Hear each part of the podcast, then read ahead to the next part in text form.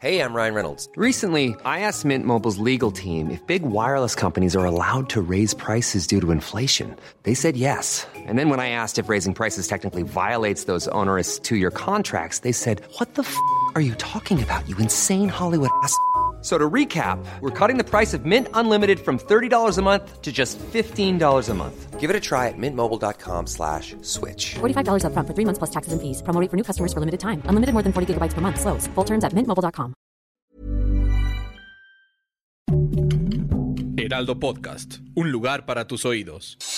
Noticias del Heraldo de México.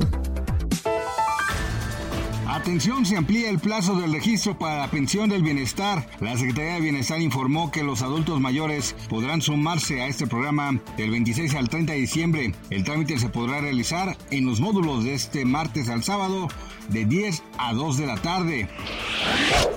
Antes de acabar el año, la Secretaría de Hacienda y Crédito Público informó que en el diario oficial de la Federación sobre el nuevo incremento de 4.32% al impuesto especial sobre producción y servicios para el 2024, la gasolina, el refresco y los cigarros se verán afectados.